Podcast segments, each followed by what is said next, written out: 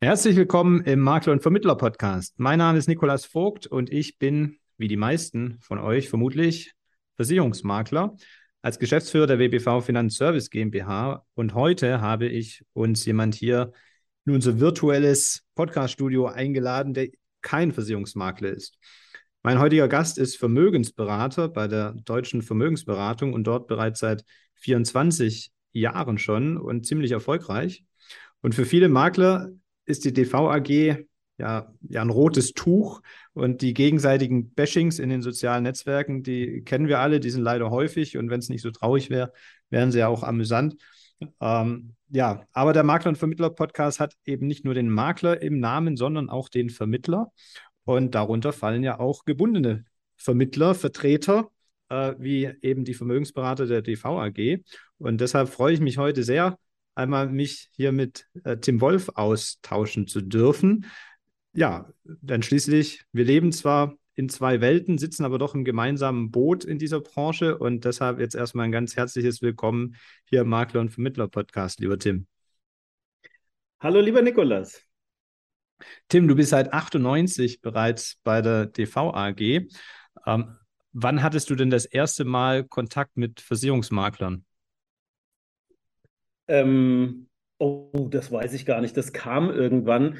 Also ich kann mich sehr gut an eine Situation erinnern. Ähm, auf Social Media, da habe ich einen Post gemacht und da muss ich leider dem lieben Wladimir Simonov äh, ein Kompliment aussprechen, auch wenn ich es nicht gerne mache. Der hat mich damals so auseinandergenommen, dass ich äh, ziemlich untergegangen bin, aber ich habe aus dieser Situation auch unglaublich viel äh, über Makler, aber auch über Social Media gelernt. Also ne, ne, ne, die Kombination im Prinzip ähm, über Makler, äh, weil, wie sich später herausgestellt hat, er, sagen wir mal, ein bisschen besser trommeln konnte, als er Umsatz schreiben konnte. Das ist heute bestimmt anders, aber damals war das auf jeden Fall so. Und ich habe was über Social Media gelernt, ähm, weil ich mich, ähm, also weil ich gelernt habe, dass du dich mit der ganzen Welt anlegst. Ne? Also es findet sich immer einer, der es besser kann. So mhm. würde ich das mal sagen. Das waren so meine ersten Kontakte, aber ich weiß nicht, das war 2010, hätte ich jetzt gesagt. Also, das ist das Letzte, woran ich mich erinnere. Davor habe ich vielleicht auch mal einen Makler im Kundenstamm gehabt, das, da kann ich mich aber ehrlich gesagt nicht mehr dran erinnern. Das heißt, die Überschneidungen kamen bei dir auch in der Vergangenheit hauptsächlich über Social Media und jetzt weniger, weil jetzt ihr Kunden von Maklern gewonnen habt oder Kunden an Makler verloren habt, also im, in der täglichen Arbeit.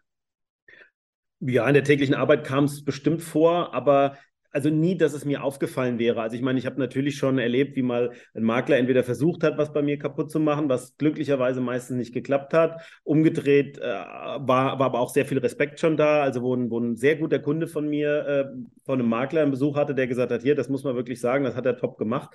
Also ich habe alle Seiten schon erlebt. Ähm, und umgedreht habe ich natürlich auch äh, Kunden erlebt, wo ich gesagt habe, hey, das ist wirklich top. Dann ist das meiste gewesen, dass man gesagt hat, okay, komm jetzt Investment, Bausparen oder sowas das, was natürlich da meistens nicht abgedeckt wird, aber wo man sagen muss, im Versicherungsbereich wirklich top. Und ich habe natürlich so, wie es jeder in dieser Branche leider kennt, auch schon völlige Katastrophen gesehen. Äh, die Spitze, da denke ich an einen, der hat die siebte private Krankenversicherung gehabt, hat schweres Rückenleiden gehabt und bei jedem Neuantrag war er immer kerngesund. Aber es war, wäre mir nie im Traum äh, eingefallen, das auf alle Makler irgendwie auszubreiten, sondern das war halt ein Arsch, der gehört nicht in die Branche, egal auf welche Seite. Äh, ähm, aber das, das hat ja, das ist ja kein Spiegelbild unserer Branche. Ne? Es gibt ein paar, die ja. machen keinen guten Job und die machen bestimmt auch zu viel kaputt. Aber insgesamt sind wir, glaube ich, machen wir einen guten Job. Das ist eigentlich wahrscheinlich das Spiegelbild einer jeden Branche. Ne? Es gibt ja überall Marktteilnehmer, die machen einen sehr guten Job und es gibt halt welche, die machen keinen so guten Job. Und ähm, meine Erfahrung ist auch, das können mit, Mitarbeiter von Strukturvertrieben sein, die da einen sehr guten oder sehr schlechten Job gemacht haben oder auch Makler. Also ich habe da auch noch nicht rausgefunden, dass es immer die einen oder immer die anderen wären. Äh, von daher ähm, habe ich eigentlich deine Erfahrungen da in der Vergangenheit auch gemacht.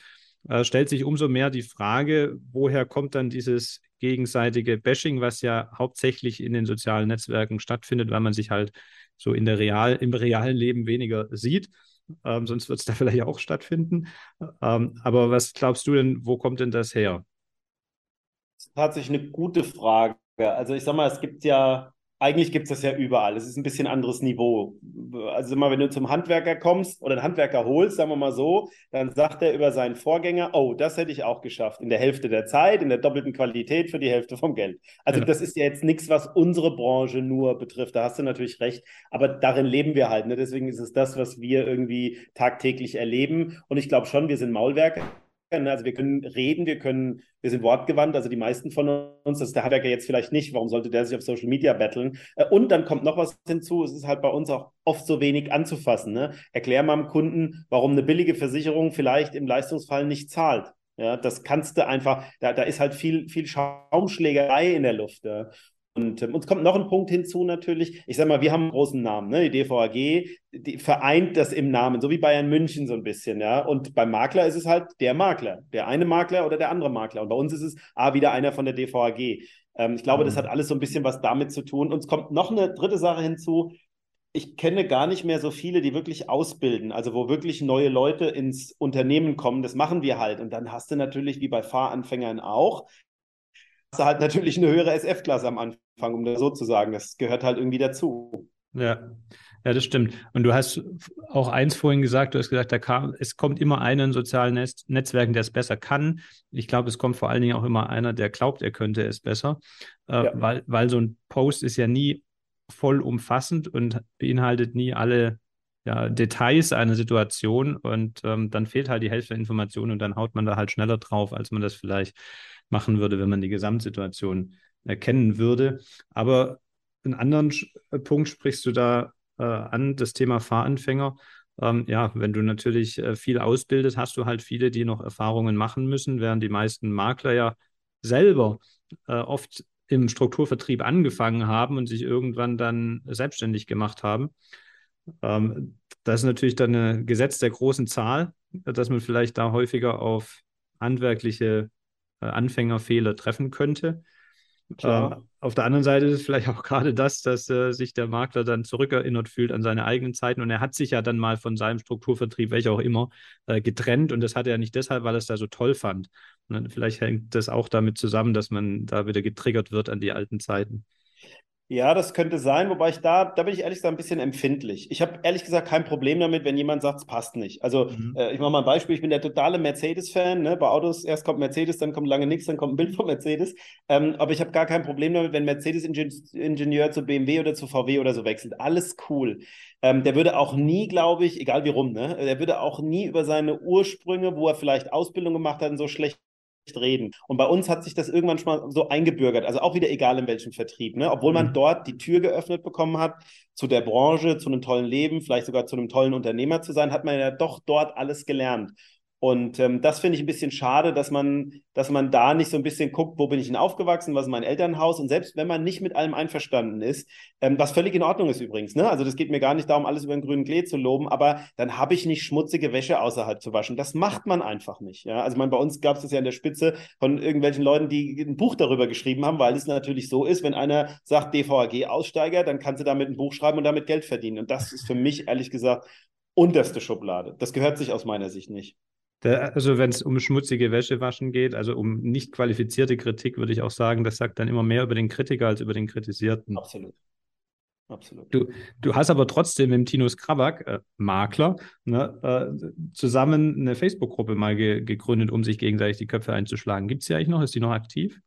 Die gibt es noch. Du hast auch fast mit allem recht, außer dass nie oh. das Ziel war, sich die Köpfe einzuschlagen, weil ich habe ich hab ja mit dem Tino ein Interview gemacht, mal im Versicherungsboten, ganz am Anfang, ich weiß gar nicht, wie viele Jahre das her ist. Und äh, da muss man sagen, der Tino hatte wirklich auch die Größe, weil er auch die Lust verspürt hat, zu sagen, lass uns doch mal nicht alle aufeinander rumhacken, sondern da, da hatte die Größe zu sagen, pass auf, lass doch mal den Tim hören, was er so sagt. Mein ehemaliger DVGler, der auch gegangen ist, aber nie schmutzige Wäsche gewaschen hat, sondern im Gegenteil, der immer gesagt hat, ähm, pass auf, ich habe dort viel gelernt und äh, ich darf den Tino bei sowas zitieren, der sagt, äh, nicht wenige Makler wären bei so einer Organisation wie bei der DVG besser aufgehoben und würden dort mehr Umsatz schreiben, weil sie einfach ein bisschen geführter wären. Ne? Das kann man, da kann man immer drüber streiten natürlich. Es geht ja eigentlich darum, dass von Anfang an die Idee war, zu sagen, bei euch gibt es gute, bei uns gibt es gute. Übrigens aus meiner Sicht die absolute Mehrzahl. Und wie können wir dann miteinander koexistieren. Man darf mhm. unterschiedliche Meinungen haben, das ist völlig in Ordnung, aber eben ohne sich die Köpfe einzuschlagen. Und ja, die Gruppe gibt es noch. Wie heißt die denn? Dann können wir die in den Show Notes verlinken, wer Lust bekommen hat. Ich glaube, Vermögensberater plus Versicherungsmakler plus Augenhöhe. Okay, dann in die Shownotes gucken, wer Lust hat, da äh, mit reinzukommen. Und du sagst es ja schon, wir sitzen alle im gleichen Boot in, in dieser Branche und wir haben alle ja auch mit diesem schlechten Ruf der Branche zu kennen, äh, zu, kämpfen. Wir kennen das ja aus diesen üblichen äh, Berufsbeliebtheitsskala. wir sind immer auf den vordersten Plätzen, wenn man das Ding von unten liest. ähm, und auf der anderen Seite, wenn du den einzelnen Kunden fragst, dann ist immer sein Vermögensberater oder sein Makler ist natürlich der Beste. Ähm, warum ist das so? Hast du dafür eine Erklärung? Hm, weiß ich nicht, ob die Erklärung richtig ist, aber auf der einen Seite hat es was mit dem Gebäsche zu tun, ähm, ne, dass man, dass ganz viele eben auch zum Kunden kommen oder zu viele und sagen, ey, das ist alles schlecht und mach alles neu. Ich konnte das noch nie leiden und da ist mir völlig egal, ob jemand bei uns ist oder woanders, wenn er ein Produkt kaputt macht und im Prinzip das gleiche nur in einer anderen Farbe dem Kunden wieder anbietet. Das halte ich nicht für sinnvoll. Und äh, das ist aber manchmal so, ne, der Kunde versteht die Materie nicht, die meisten Berater auch nicht in der Tiefe ähm, und sagen dann, ja, das Produkt hier ist viel besser und in Wirklichkeit hat er nur Äpfel gegen Birnen getauscht. Das ist, glaube ich, ein, das, das reicht halt Gelaber dafür. Ne? Du musst ein bisschen gut reden können, dann reicht das. Mhm. Ähm, ich glaube, glaube, das ist so ein, das ist so ein Punkt. Und dann ist natürlich auch sehr viel Sympathie. Vertraust du deinem Berater, dann ist er für dich der Größte. Und wenn du ihm nicht vertraust, dann ist er vielleicht nicht der Größte oder du bist neutral zu dem. Ich glaube aber auch, dass diese, diese Umfragen so ein bisschen, das ist so ein bisschen wie beim Verbraucherschutz. Weißt du, wir müssen jedes Jahr eine neue Sau durchs Dorf treiben. Wenn du natürlich den Versicherungsvertreter auch so wirklich noch, sagen wir mal, das betonst, dann hat das natürlich selbst bei mir ein schlechtes Image, ja. Aber wenn ich den Versicherungsmakler höre, finde ich das anders. Ich finde es auch anders, wenn ich den Vermögensberater höre, auch wenn ich natürlich weiß, dass wir im, im Versicherungsbereich im Prinzip der Vertreter, also der gebundene Vermittler sind. Ne, wir hören das nicht so gerne, weil wir natürlich, also auch ich, ja sehr viel Bausparen mache, Baufinanzierung, Investment. Also mhm. es würde auch irgendwie den Beruf nicht richtig beschreiben. Ich mhm. glaube, wenn man fragen würde nach Versicherungsmakler und Vermögensberater statt Versicherungsvertreter, wären wir weiter oben. Nicht ganz oben, ich glaube, das ist auch klar, aber ich glaube, da wäre der Ruf besser. Ich glaube, es hat noch so ein bisschen diesen Herr Kaiser-Beigeschmack mhm. von früher. Man, man, müsste es mal aufteilen ne, und nach den drei Be Berufen fragen. Ja. Na, aber ja, im Einzelfall natürlich, wenn der, wenn der Kunde jetzt gefragt würde und er würde sagen, ja, mein Vertreter, Ver, ne, Vermögensberater, Makler ist ganz schlecht, äh, sagt ja natürlich niemand, sonst wäre er ja dort nicht Kunde in so einem Vertrauensgeschäft. Da kann ja nur was Positives bei rauskommen, sonst würde es sich ja irgendwie selbst belügen. Ganz genau. Äh, und auf der anderen Seite, ich glaube schon auch, dass das damit zu tun hat, wenn wir den Kunden ständig erzählen, dass alle anderen doof sind und nur wir sind die einzigen äh, ja, Heilsbringer, äh, dann entsteht das natürlich auch in den Köpfen. Die sagen, ja, der ist ja nett, dann ist es der einzig Gute und die anderen sind dann alle doof. Und vielleicht könnte eine Lösung sein, dass man eben nicht immer über die Arbeit des Vorgängers äh, herzieht, sondern vielleicht akzeptiert, dass es zu dem Zeitpunkt, wo der Kunde sich mal für die andere jetzt bestehende Lösung entschieden hat, dass es dafür Gründe gab. Ist übrigens auch psychologisch dem Kunden gegenüber clever, glaube ich. Absolut. Um, und sagt, jetzt hat sich halt die Lebenssituation geändert, deshalb ist er ja jetzt auch bei mir und nicht mehr bei dem Vorgänger und jetzt muss man es halt an die neue Situation anpassen, ganz neutral. Absolut. Also ich habe das übrigens noch nie gemacht, weil ich immer genau das Gegenteil viel einfacher finde. Weil wenn du sagst, hey, guck mal, mein Vorgänger hat gute Arbeit gemacht, der war jetzt vielleicht schon fünf Jahre nicht mehr da, haben sich ein paar Sachen geändert, dann habe ich überhaupt nicht diese, diesen, dieses, diese blöde Stimmung, dass der andere den Vorgänger jetzt nach Möglichkeit nicht leiden soll. Was ein Quatsch, ja. Ich weiß, wir kriegen das natürlich von Politikern vorgelebt, da kann auch keiner sagen, pass auf, die Regierung vor uns hat ein paar Sachen gut gemacht, wir hat ein paar Sachen, äh, hat viele Sachen gut gemacht, wir würden ein paar Sachen anders machen. Dann hast du doch viel mehr Vertrauen von allen, als wenn du immer nur draufhaust und sagen, die haben alle keine Ahnung, die sind alle dumm. Das ist ja doch das, was so mitschwingt. Wir, mm. wir könnten es alle viel leichter haben. Ich habe es so beigebracht bekommen von meinem Ausbilder, vom Holger, vom ersten Tag an und bin damit immer gut gefahren. Ja, also Politiker ist ein schönes Beispiel. Ne? Die könnten ja auch sagen, das war schon sehr gut und jetzt haben wir noch mehr Möglichkeiten und jetzt machen wir es einfach, setzen wir darauf auf und machen es noch besser.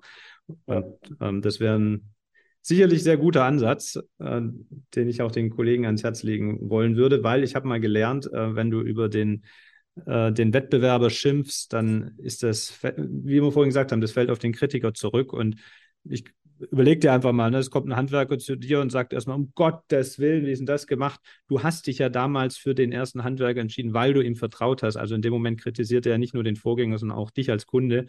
Ja. Und das ist halt keine gute Basis, um darauf aufzubauen. Ja, und vor allem finde ich ist es auch notwendig, weil das, was als Ergebnis aus meiner Sicht daraus entstanden ist, nämlich dass der Verbraucherschutz quasi freies Spiel hat oder freies Feld hat. Ne? Der, der muss ja nichts befürchten. Wir bekriegen uns gegenseitig und die kommen ja mit einem Unsinn daher, also was Verbraucherschutz sein soll, ähm, was überhaupt nicht mehr umsetzbar ist. Ich habe dazu, ja. weiß nicht, ob das jetzt passt für dich, aber ich habe hier immer gerne ein Beispiel. Normalerweise müssten wir doch dafür Werbung machen, dass jeder Arzt, der operiert, eine kleine Kamera auf dem Kopf hat. Und dann würde jede Operation aufgenommen und selbst wenn ein Patient nach acht Jahren sagt, oh, meine Narbe ist aber ein bisschen schief, da könnte der seinen Arzt noch verklagen. Im ersten Moment aus Verbrauchersicht, äh, Verbrauchersicht so eine super Geschichte. Aber ich glaube, jeder weiß, dass wir in fünf Jahren keine Ärzte mehr haben, weil jeder sagt, pass auf, die Nummer mache ich nicht mehr mit, es ist absolut zu weit gegangen. Weil wir sind halt auch alle Menschen. Ne? Und mhm. das finde ich schade, dass man hier so sagt, also ne, diese ganzen Protokolle und allen Kram, den wir da so machen müssen.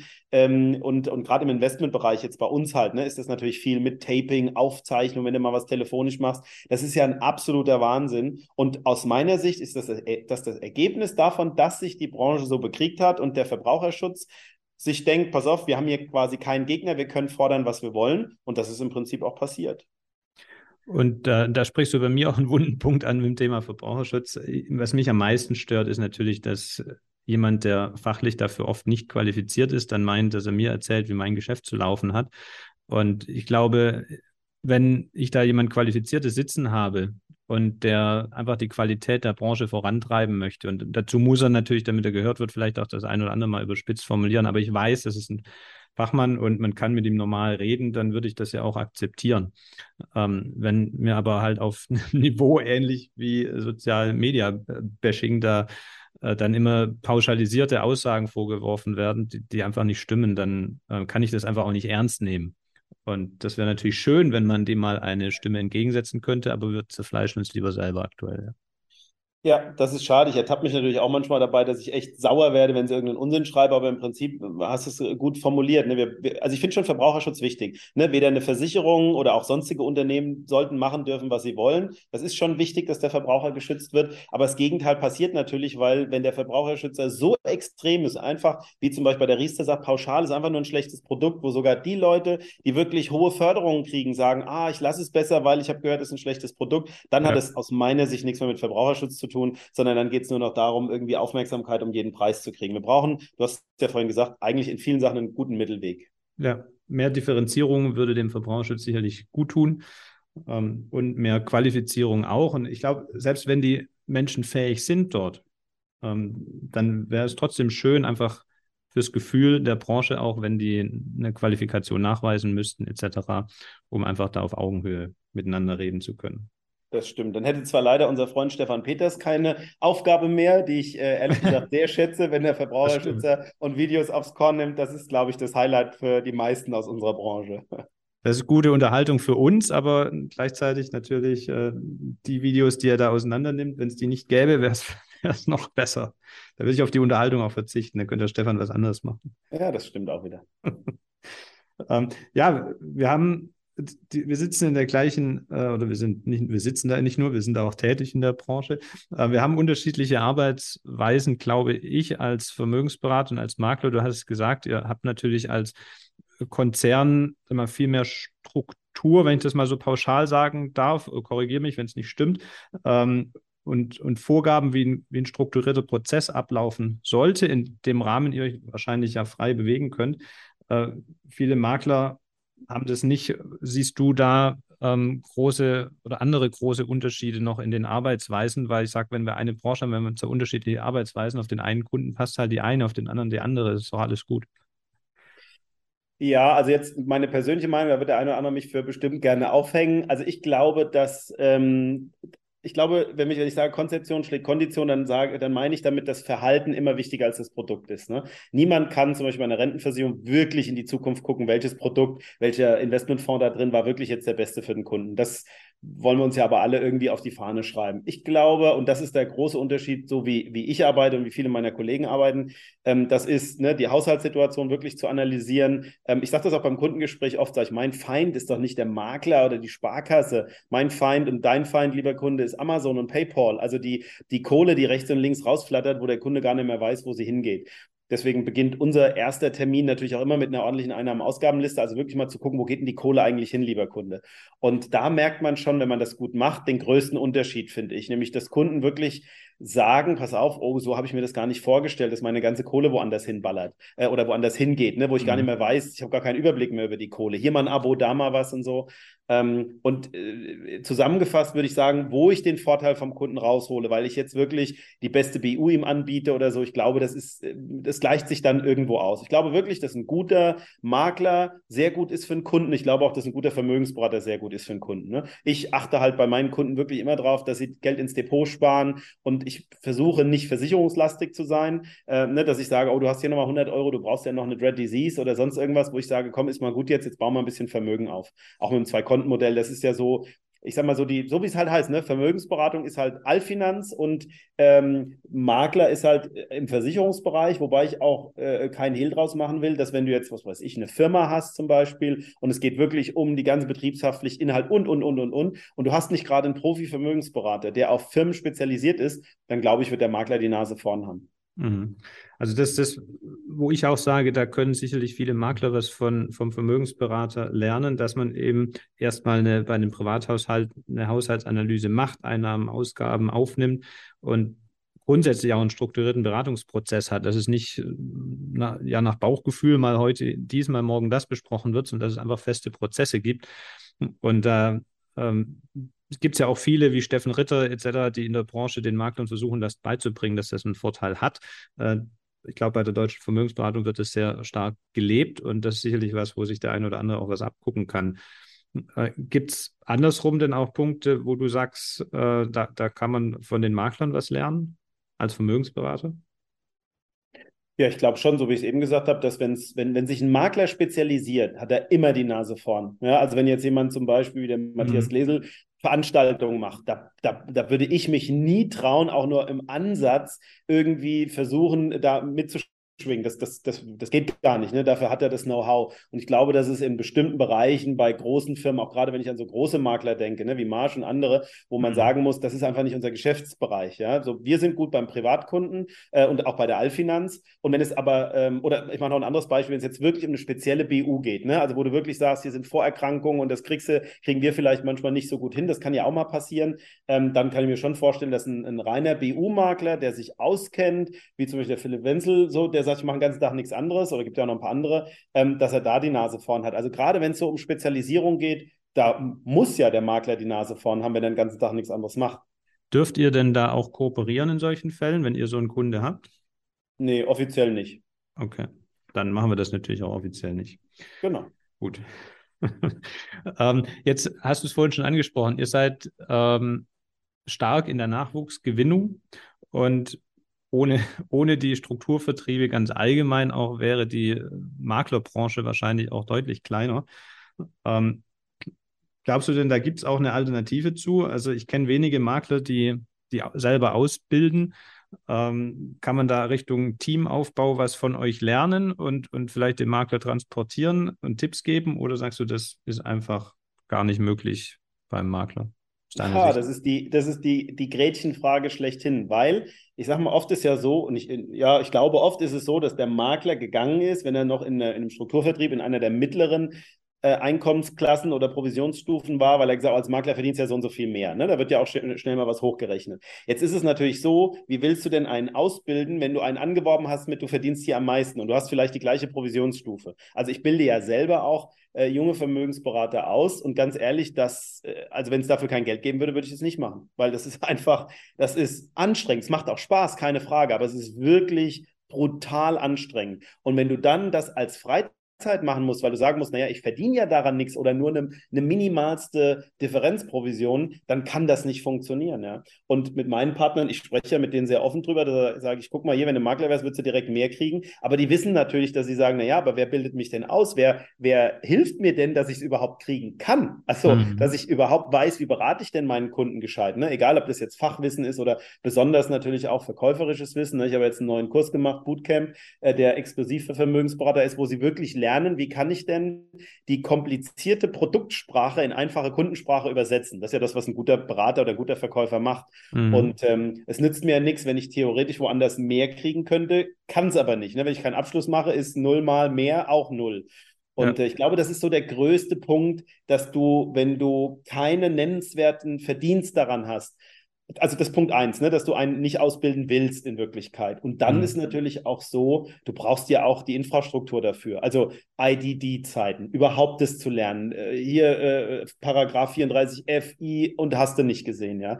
Wie willst du das alles als Einzelkämpfer machen, wenn du keine Organisation im Hintergrund hast, die sich darum kümmert. Also die dir auch Sachen abnimmt, wo du sagst, ich gucke ja ins Intranet, ach so, so muss ich das machen, so muss ich jenes machen. Allein die Beantragung, um in dieser Branche hauptberuflich tätig zu sein, also wenn ich das alleine machen müsste, äh, müsste da wäre ich wahrscheinlich schon am ersten Tag verzweifelt.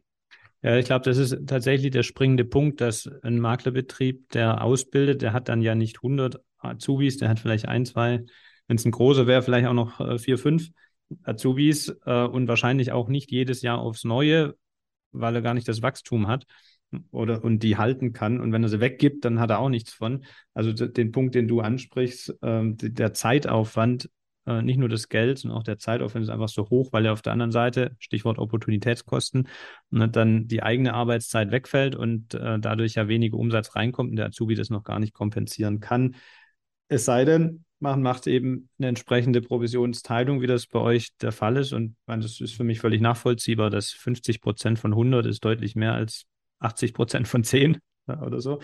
Ja. ähm, und äh, für mich ist bisher auch das Fazit, ich sehe da noch keine Lösung auf Seiten der, der üblichen Makler, sagen wir der Einzelkämpfer.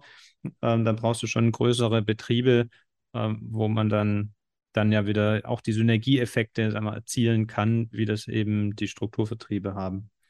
Ja, sehe ich auch so. Es wird eine spannende Aufgabe, weil man die Überalterung, äh, die trifft ja nicht nur uns. Also wir haben ja dafür glücklicherweise auch Alters- und Nachfolgeregelungen. Ähm, aber das trifft ja auch jeden Makler, ne? Da, mhm. Drauf zu. Ich meine, jetzt gibt es jetzt Leute wie den Tino, die Maklerbestände kaufen, oder man ja wahrscheinlich auch noch andere. Ähm, Wir gerne auch. Müsst ihr euch nicht an Tino melden, könnt ihr euch nicht wenden. Entschuldigung, bitte. Alles gut. Tino weiß ähm, es. das, wird, das wird noch eine ordentliche Aufgabe werden, ja. Ja, also man kann für heute eigentlich das Fazit erstmal ziehen, ähm, wir brauchen uns gegenseitig. Ne? Wir können zwar oft nicht miteinander, aber irgendwie brauchen wir uns halt doch. Und es wäre vielleicht ganz clever, wenn man sagen würde, leben und leben lassen. Und lieber gucken, wo sind die gemeinsamen Herausforderungen. Du hast den Verbraucherschutz genannt. Und wie kann man vielleicht an den Fronten, dass wir unsere Qualitäten als Branche besser kommuniziert bekommen, ähm, gemeinsam vielleicht besser ja, kommunizieren. Ja, absolut. Ich will vielleicht noch ein Beispiel. Also, ne, wenn wir gegenseitig äh, uns, uns immer nur bashen, dann sagt der Kunde, ah, dann mache ich doch ETFs und dann mache ich es alleine. Da ist ja niemandem von geholfen. Ne? Ich meine, klar, du könntest jetzt als Makler vielleicht noch sagen, mache ich eine Honorarnote da nebendran, aber es passiert ja meistens nicht. Ne? So, und dann ist auf einmal dieses Thema ETF, also dass der Kunde es alleine macht, ja, und wir alle wissen, bei, wenn man googelt Trading, ne, dann siehst du, also eines der ersten Ergebnisse, 99 Prozent aller Trader machen Minus. Das ist ja auch das, was passiert. Das wissen doch alle in unserer Branche. Wenn der Kunde nicht an die Hand genommen wird, dann, dann gibt es die Phasen, wo er, wo er schlecht drauf ist. Der kündigt auf einmal seine Altersvorsorge. Das macht er nicht, wenn er mit uns kommunizieren muss. Also muss in Anführungsstrichen, ne? aber ja. wenn er, wenn wir ihm gut zureden, da setzt er vielleicht mal ein Jahr aus oder sowas. Ne? Oder auch jetzt die die Energiekrise, das, was wir vor uns haben, ne? wenn du da einen guten Job gemacht hast, dann sind wir einfach wertvoll. Und zwar egal, ob Makler oder Vermögensberater, wir machen einen sau wertvollen Job, wir überzeugen Kunden davon, äh, etwas zu tun, was sie von alleine nicht sehen. Ne? Wenn du heute deinen Kunden fragst, äh, äh, wie viel Rente hier oder hier, was weiß ich, kriegst mal 1800 Euro Rente, was hast du denn jetzt? Dann sagt er 2000. Also das heißt, Sag ich, wieso netto, brutto? Ach so, ja, nee, wieso? Äh, das ist ja netto. Ich meine brutto. Naja, also der Kunde weiß ja nicht mal, dass seine Altersvorsorge ein Brutto ist, dass davon noch Krankenversicherung abgeht, vielleicht sogar ein bisschen Steuer, aber auf jeden Fall die Inflation noch daran nagt. Und wenn wir es ihm nicht zeigen, das ist so ein bisschen wie Karies. Ne? Der Zahnarzt sagt dann, oh, pass auf, wir machen das weg. Wir haben ähm, Prophylaxe gemacht. Du hast nie Schmerzen. Es war auch kein allzu unangenehmer Termin, aber langfristig haben wir wirklich was Gutes für den Kunden gemacht. Und da bin ich zutiefst überzeugt, ein sauber arbeitender Makler, ein sauber arbeitender Vermögensberater ist hier sehr gut für den Kunden. Das kann ich nur unterstreichen. Vor allen Dingen, wenn du ja sagst, ein sauber arbeitender, wer auch immer Art von Vermittler. Ähm, und dann wenn ein Kunden allein lässt, dann äh, der eine gibt Geld halt nur aus und der andere verzockt, weil er die tollen Stories am Stammtisch hört. Und da hört man immer nur die 1%, die gut gegangen sind und die 99% bei, der, bei deinem Trader-Beispiel. Ähm, und dann äh, ist immer gewonnen, wenn er einen Berater an der Seite hat. Und ja, dann kommen wir schon auf die Produktebene, wo man dann sagt, ja, aber das Produkt wäre halt noch besser, weil kostengünstiger, weil andere Fonds, was auch immer. Aber er hat egal welche Produktvariante er gewählt hat, er hat immer mehr als null. Und das hätte er halt nicht gehabt, wenn er den Berater nicht gehabt hätte. Und der Rest ist dann fachliche Details und da darf man ja anderer Meinung sein, aber das geht auch dann ohne den Kollegen zu bashen, wie wir das vorhin gesagt haben, dann ist es eben die, der Next Step und die Weiterentwicklung. Ja, genau. Sehr schön. Herzlichen Dank, Tim, für das äh, Gespräch heute. Äh, und wir haben, gut, es war ja virtuell, wir konnten uns jetzt auch gar nicht die Köpfe einschlagen. Äh, ich finde es, ich hoffe, wir haben einen kleinen äh, Beitrag dazu geleistet, zu mehr Verständigung der zwei Welten in einer Branche. Und wer jetzt in die, zur DV AG wechseln möchte, der kann dann gerne in die Shownotes schauen. Da packen wir Tim deine Kontaktdaten rein. Und äh, wer jetzt Makler werden möchte von deinen DV-AG-Lern, der wende sich bitte nicht an mich. Ich da, äh, bin da nicht für aufgestellt, habe ich leider keine Lösung für. Ähm, ich freue mich aber trotzdem auf Feedback äh, von allen Hörern. Ähm, unsere E-Mail ist auch in den Show Notes. Schreibt uns gerne, äh, wie eure Erfahrungen sind. Und ansonsten freue ich mich sehr ähm, über eine Bewertung bei Spotify. Das geht in drei Sekunden. Da muss man einfach nur die fünf Sterne anklicken. Oder wenn du auf einem Apple-Gerät gehört hast, dann bei Apple Podcast eine Rezession hinterlassen. Sharing is caring, das ist auch noch ein wichtiger Punkt, ne? wenn du meinst, du könntest damit einem Kollegen helfen, wenn er auch mal diese Folge hört, dann teile sie einfach über das Teilen-Symbol.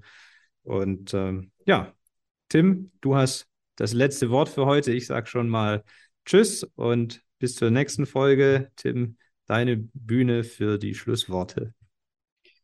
Ja, lieber Nikolas, vielen Dank. Hat mir großen Spaß gemacht. Wer mich schon länger kennt, der weiß, dass es mir immer vor allem auch um die Branche geht, auch wenn ich ein, wie sagt meine Frau so schön, ein DVAG-Kind bin, im wahrsten Sinne des Wortes ja, finde ich, wir, so wie wir es heute besprochen haben, wir sollten uns nicht die Köpfe einschlagen, sondern sollten miteinander gehen. Ich bin ja auch Vorstand im Bundesverband Deutscher Vermögensberater und da kämpfen wir ja wirklich wirklich an der Front, also und nicht nur an der Vermögensberaterfront. Natürlich ist uns das immer noch mal ein Stück wichtiger. Ich glaube, das ist ja auch in Ordnung, aber wir kämpfen da für alle Vermittler, dass nicht noch mehr Bürokratie aus Berlin und aus Brüssel kommt.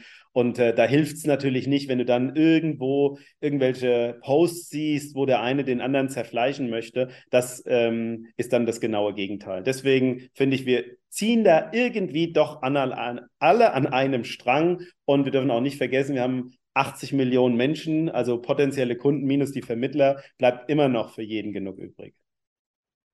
Wunderbar. Schöne Schlussworte. Jetzt habe ich doch noch was gesagt, aber ich sage ciao Tim und bis zur nächsten Folge. Ciao.